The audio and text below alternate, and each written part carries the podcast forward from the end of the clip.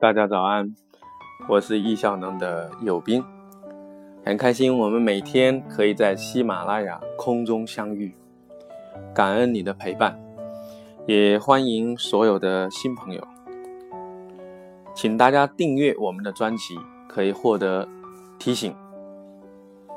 今天我来分享一个案例，这是我亲身实践取得小小成绩的一个案例，马拉松，大家听过吗？我相信许许多人跑过，有很多人知道，但是不愿意尝试。在我们的课程当中啊，我们提到了每天要和身体谈一次恋爱，在前面的章节，大家可以返回去听一听。今天我们不谈运动的重要性，我们只谈如何将运动放入到我们二十四小时当中。在此过程当中，你要运用。在所有章节里面，我给你讲的综合的知识，我们要从一件小事开始，同时我们要拥有一个相对长期远大的目标。大道理都懂，在具体训练过程当中，我们很多人也会遇到痛苦，究竟来解，究竟来破？今天这个案例告诉大家，我曾经是一个体育的差等生，在大学。跑步一千五百米，考试是不及格的。我是用补考，在很多人的帮助下，完成了我人生当中最后的一次考试。为什么是最后呢？因为我觉得那太痛苦了，我不愿意再跑了。所以在工作以后呢，我也不愿意跑步，偶尔的一些小小的运动。直到前几年呢，我开始徒步。当然了，我还是不愿意跑步。那为什么我会开始跑步呢？因为我觉得人生需要有一些挑战，同时呢，我想把运动呢完全变为我像刷牙、呼吸一样的习惯。有坚定的意志，但是如何开始呢？我始终没有去开始。直到有一天呢，我看到我自己人生的五万米高空当中啊，在我的软件当中啊。在后续的课程当中，我们会继续给大家讲述人生的目标和梦想的管理。当我打开我的 OmniFocus，我看到了我的五万米高空当中的三万米，也就是说未来三年的目标，写下了要跑马拉松。其实站在起点看终点，你们觉得怎么样？太遥远了，对吗？去年大概这个时候，我出去跑步，跑五百米，我就气喘吁吁，我不愿意再跑了。我是用意志力开始去跑步的，可是坚持不了太久，没有太多的效果。直到有一天啊，我把自己跑步的这个状况发到了这个朋友圈，我的一个朋友，也是我的一个学员，他就告诉我。他说：“老师，你跑步的这个心率有点高。”然后我就很诧异啊，因为我觉得我自己跑步感觉还不错。不过我没有及时的跟他去辩解，我就问：“哎，怎么可以让心率降下来呢？”他就给我讲了很多。这位好朋友，我一直记得他，他来自杭州。后来他给我介绍了一位老师啊，叫吴栋老师啊，我也非常感谢他。然后呢，他就告诉我很多跑步的方法。所以，我现在回忆起来呢，一定要学会分享，分享的越多，收获就越大。分享呢，就有人会给我们反馈。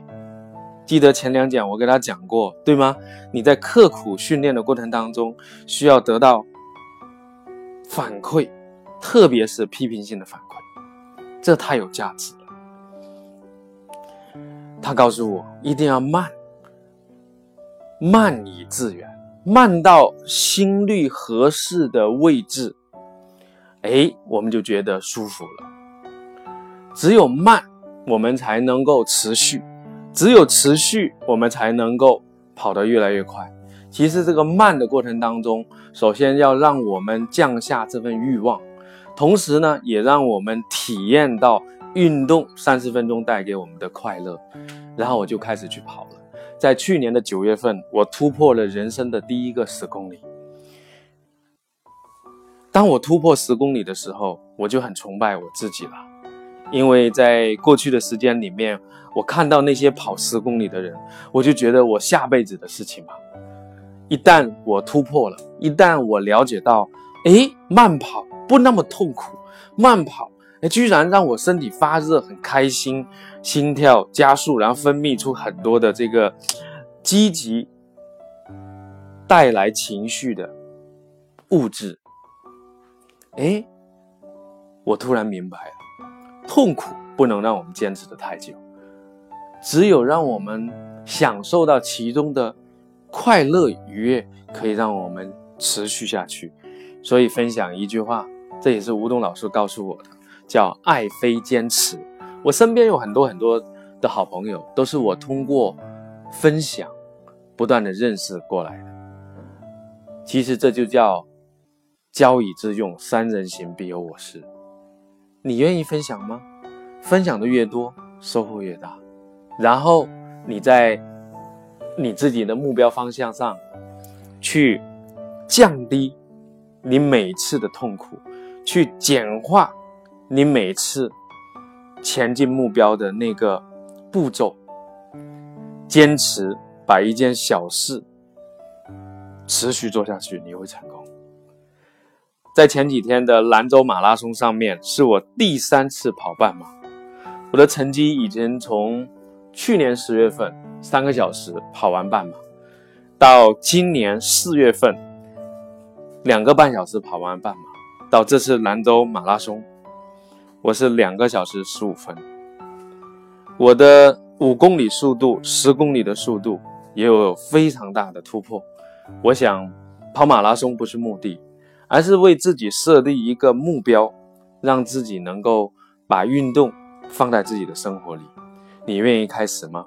当然，马拉松是一个极限的运动，不要轻易尝试。不过你慢慢来，跑步跑步慢下来，然后持续持续。越来跑得越快越好，你最终能够战胜马拉松。感谢你的陪伴，今天这个案例带给你。如果你要获得时间管理干货一百讲的文字版，请访问微信公众号“时间管理”。谢谢你，感恩你的陪伴，一起加油！明天早上再见。